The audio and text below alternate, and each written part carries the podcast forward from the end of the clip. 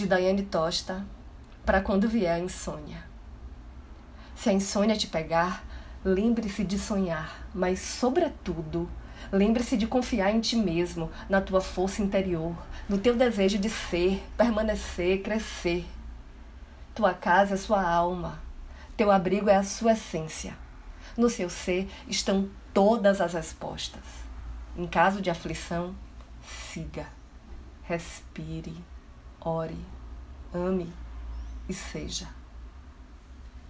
Eu sou Renata Ettinger e esse é o Quarentena com Poema número 36.